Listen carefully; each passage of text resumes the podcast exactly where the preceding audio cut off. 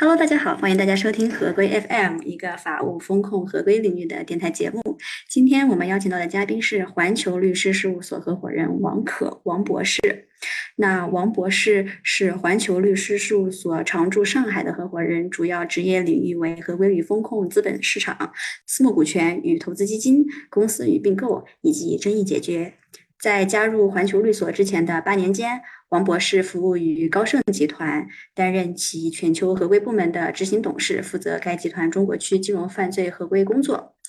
啊，感谢王博士拨冗接受我们首席风控合规官的访谈。我们希望今天的访谈可以既专业又活泼，深入浅出的为大家解答合规谜题。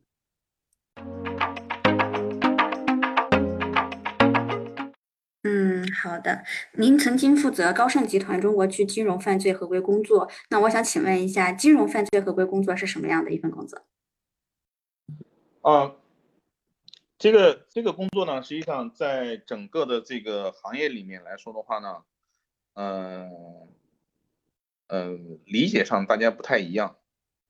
嗯，怎么说呢？就是说，就是因为高盛来说的话呢，它是一个国际化的公司了，然后。嗯，大家把金融犯罪合规的这种工作范围，实际上界定的是相当宽的。嗯，你比如说，我们我们金融犯罪合规包括的是，呃，反洗钱、反腐败，呃，还有经济制裁，还有就是这个我们通常说的欺诈。欺诈来说的话，经常说到的就是这种电信诈骗里面涉及到的这种。那这种这种呃诈骗活动这种这种控制，那在在这个国际呃金融机构里面来说的话呢，现在呢，呃把金融犯罪合规统在一起，作为一个独立的一个职能是非常常见的。嗯，就是说你你随便浏览一下主要的这个投资银行，包括这个商业银行来说的话，都有类似的这种这种这种部门。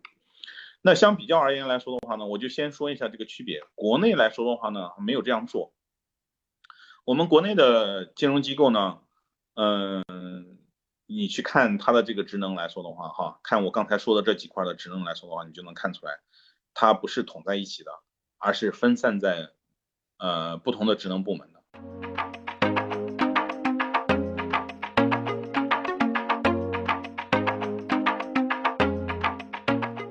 比如说反洗钱，反洗钱通常来说的话，嗯，在金融机构，我我们先拿券商来说哈，在证券公司来说的话，反洗钱，嗯，在在这个零七年，再就是说，在中国有合规，呃，就是呃这证券行业合规体系建立起来之前，就是零七年之前的时候，嗯，实际上这个反洗钱是风险控制部门管的。或者是啊，根据当时的这个呃这个人民银行的通知要求来说的话，嗯，国内的国内来说的话呢，这个这个这个公司根据这个实际的情况看哪一个部门负责，嗯，实际上到零七年，嗯，证监会发布了这个呃证券公司合规管理的这个规则以后，才正式的要要求合规部门负责啊反洗钱工作，那。这一点上来说的话呢，就是说从从从从那个时候开始来说的话，我们典型的说合规管理是要管这个反洗钱的。其实，在那之前来说的话，都不是这样的。那金融机构来说的话呢，国内的这个这个这个这个银行这些体系来说的话呢，那谈到这个反洗钱，相对来说的话呢，它的历史要比这个证券公司要长一些。但是呢，它和合规来说的话呢，实际上在很呃在很多时候都是有着比较比较大的这种区别的。所以说这一点上来说的话，第一就是说是国内来说的话，做反洗钱是一个相对来说比较独立的一个部门，在管这个事情。反腐败，这个反腐败来说的话呢，在国际投行来说的话呢，我们刚才讲了都是金融犯罪这个这个大的框架下，然后的话呢，单独会有一个啊，会会有一个小的部门，实际上更小的就是在金融犯罪这个下面更小一个部门管。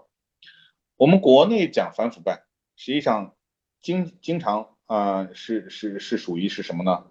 呃，我们国内的国有机构来说的话，都是属于呃公司纪委管。呃，公司纪委下面来说的话呢，可能会有一个，比如说特定的一个办公室，然后的话呢，这个办公室可能是带有行政，因为纪委可能是和那个这个党的那一条系列有关系，那可能有些时候它会有一个行政性的一个牌子挂在那边啊，然后的话呢，相当于，但是基本上归口都归口在纪委管，所以所以经常来说的话呢，就是说你会看到的是，嗯，他不是合规人员，或者说在金融机构里面不是传统的合规人员在管这一块。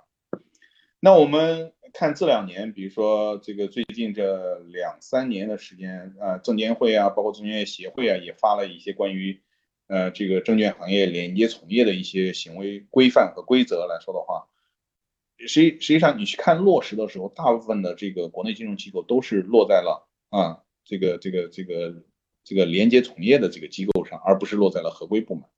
这是很大的一个区别。那实际上来说的话呢，在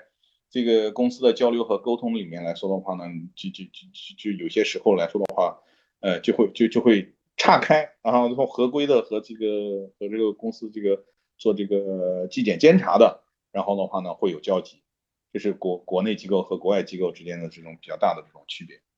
反而来说的话呢，我们再再再说深一点哈，我们再说到经济制裁，经济制裁这一块来说的话呢，在国内来说的话更为敏感一些。然后的话呢，国内呢，通常来说的话呢，这个专门做经济制裁的这个部门，实际上在各个公司来说的话，都不是很明确，或者说或者说对外来说的话，也不是很明显。但是呢，这个这个在国际机构里面来说的话呢，它是一个很大的一块功功能。然后讲到第四块来说的话，那个身份欺诈这一块，身份欺诈这一块来说的话呢，嗯，也很多时候。呃，它就是说看这个看这个功能覆盖的面了。国内的金融机构很有可能这个这个不是不是专门的合规部门，实际上是一个风险控制部门在管啊管，比如说这个电信诈骗，嗯，我觉得更倾向于理解，实际上是一个风险控制部门在做。嗯，你要是去看，比如说像这种互联网平台来说的话，防防范这个欺诈。这一块儿啊，呃，是是很大的一块儿啊，内部控制的这种职能，但是它算不算合规的呃东西，这个这个这个很难说。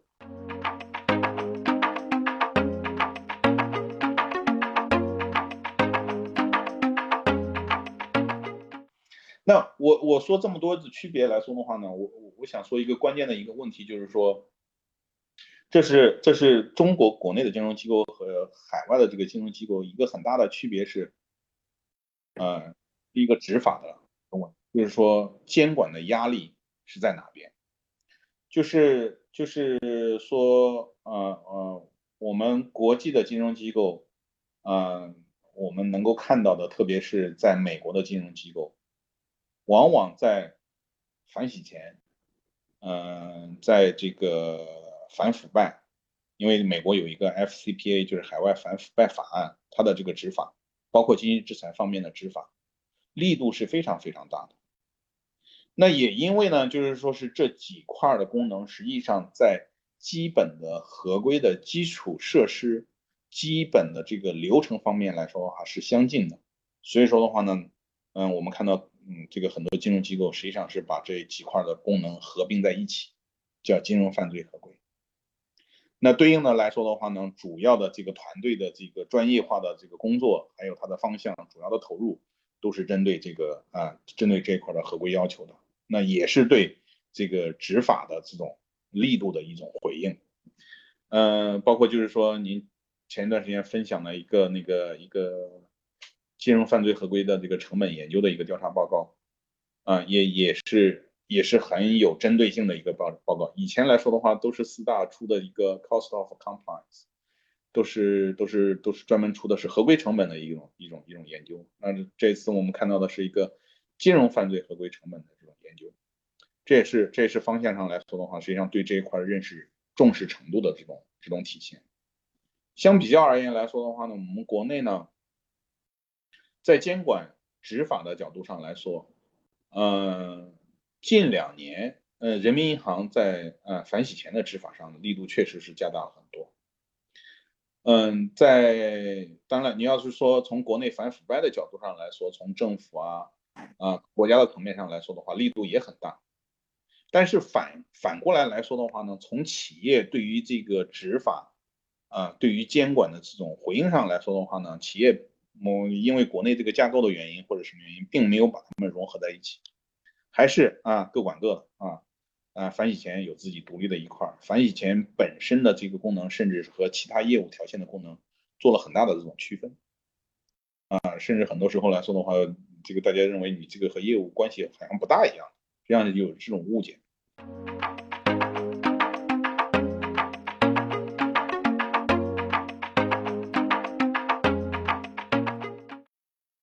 对于反腐败来说的话呢，也是这样子的，就是说，就是说它不是放在合规上面。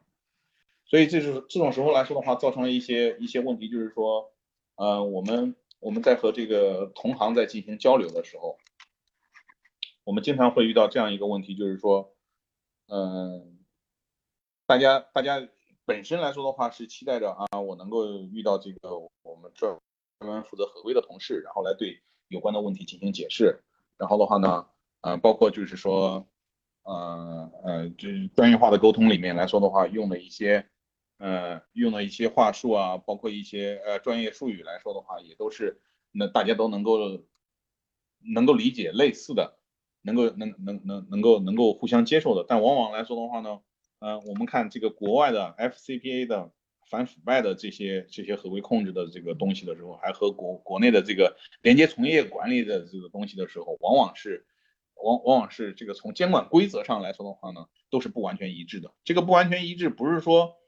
嗯，不是说这个这个这个东西有多大的区别，嗯，是说的是是是说的是，实际上，嗯，主要的合规的东西大家都是在做的，但是连接从业来说的话，它的覆盖面、覆盖的内容往往要远远的超过我们反腐败的这个专业领域的这个内容。啊，那那你比我我我就多说一点，比如说我们这个，嗯。呃，讲到这个连接从业里面涉及到的员员工行为啊，员工从业行为啊，比如说啊，你涉及到这个什么前前几年的债券市场的这种黑幕啊，然后的利益输送的这种问题来说的话，我们都当成是一个，嗯，都当成是一个这个员工行为来管这一块来说的话呢，从从从国际投行的这个合规体系上来说的话呢，它是一个行为风险。嗯，并不是一个这个呃这个严格意义上的一个反腐败的这个概念。明白明白。呃，刚刚您也提到了，就是这个金融犯罪合规真实成本研究的这个一个调查报告啊。其实我分享给您的这个报告呢，它已经是二零二一年六月发布的，由这个 LexisNexis。呃，其其中就讲到了这个二零二零年他们这个报告研究的这个市场呢，发现金融机构的金融犯罪合规成本在增加，显著的增加，这个合规的挑战，呃，也在对生产力产生一些负面的影响啊，尤其是在亚太呀、欧洲啊、拉美啊这些地区，那。嗯，其实金融犯罪合规的成本，它一方面是包括科技投入，一方面是包括用人成本。那我们有没有可能去通过一些科技的手段，一方面降低这个合规成本，另一方面去解决它对我们影响、对我们生产力的这个制约问题？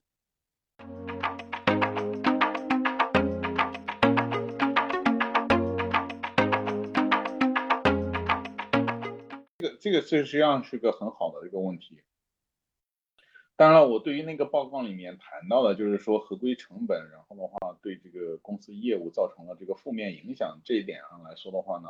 我我有一点不太一样的解读。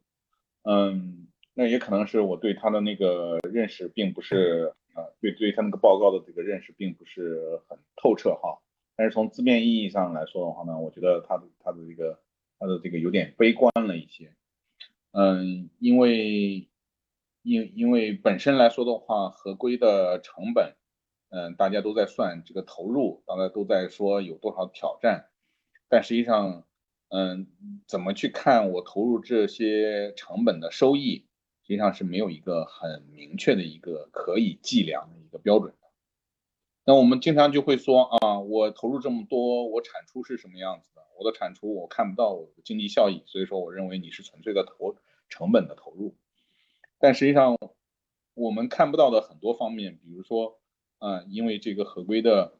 这种投入，嗯，造成了公司避免了多少损失，啊，那么因为合规的这个，呃，这个技术上，我们比如说像你刚才提到的合规科技方面的这种投入，我降低了多少这个人工审核的呃这个工作量，然后的话呢，解放了多少个啊这个这个我们叫 human power，就是所谓的人力。